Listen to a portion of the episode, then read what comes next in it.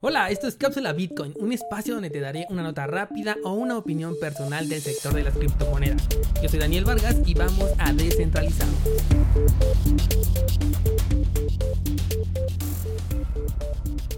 Estaba hace unos minutos viendo el mercado y wow, qué buenas oportunidades de verdad tenemos en este momento.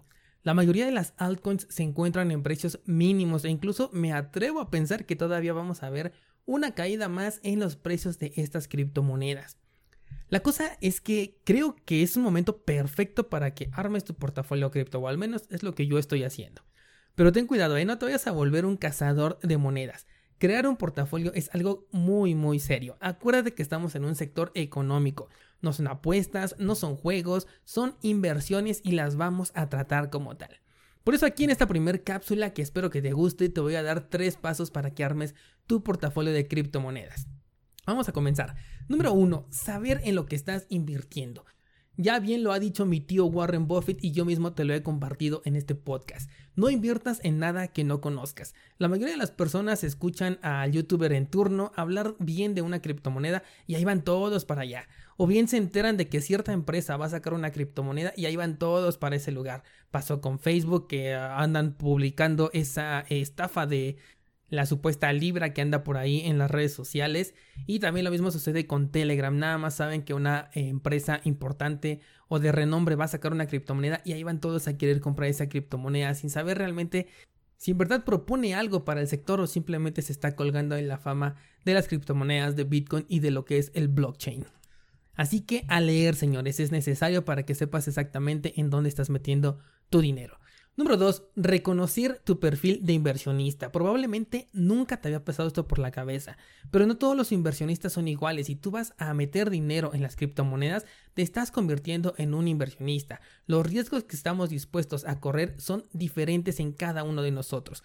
Las emociones que nos queman por dentro cuando una de nuestras criptos pierde el 20% de su valor son muy distintas en cada persona. Algunas pueden estar cómodamente tomando una bebida refrescante mientras ven cómo el valor de su dinero va decreciendo porque tienen un plan a más largo plazo y algunas otras personas ya están pensando en vender y ya están eh, con el nervio allí dentro porque no saben si la criptomoneda va a continuar bajando o si en algún determinado momento va a seguir subiendo.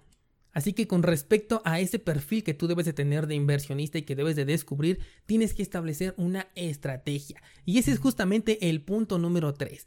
Una estrategia te dice cuándo entrar, cuándo salir, qué hacer si baja, qué hacer si sube, con qué capital entrar, con qué capital vas a incrementar, en qué momentos vas a incrementar tu posición, cuándo vas a disminuirla, incluso te dice cuándo puedes especular, cuándo te puedes dar ese lujo. Como no hagas esto, te vas a ver en escenarios donde vas a salirte antes de tiempo o donde la avaricia te va a ganar y te vas a quedar dentro esperando algo que nunca llegó ni nunca llegará. Imagínate, por ejemplo, ahí te va un caso bien puntual. Las personas en 2017 viendo el mercado crecer sin límites y diciendo, yo creo que a los 20 mil el precio se va a detener, así que cuando llegue a 20 yo me salgo. Y ¡pum! Resulta que nunca llegó a esa cifra. Y si no tenían una estrategia definida, pues pudiste perder más dinero del que tenían contemplado o como mínimo redujeron sus ganancias por no tener una estrategia clara. Armar un portafolio de inversión conlleva muchas más cosas, pero yo considero que con estos tres puntos principales que te acabo de dar puedes empezar. Si ya te interesa a ti aprender bien bien cómo se hace un portafolio, qué alternativas tienes de acuerdo a tu perfil de inversionista, cómo definir zonas de entrada, de salida, zonas de incremento, cierre de posiciones, bueno, etcétera, tienes disponible el curso de cómo armar un portafolio cripto dentro de cursosbitcoin.com en donde te explico detalladamente cómo hacerlo paso a paso. Ahí te voy diciendo cuál es la estrategia que al menos yo utilizo. Y además te doy ejemplos de algunas otras estrategias que tú podrías utilizar de acuerdo al perfil de riesgo que tú podrías estar aceptando. Si eres una persona conservadora, si te gusta aceptar un poco más de riesgo, si eres capaz de soportar eh, ver algunas pérdidas, bueno, ahí te voy indicando, sabes qué podrías hacer este tipo de estrategia o si no, esta otra. Muy bien, eso sería todo por esta primer cápsula, espero que te haya gustado. Recuerda que si no aprendes hoy, mañana podría ser demasiado tarde. Thank you.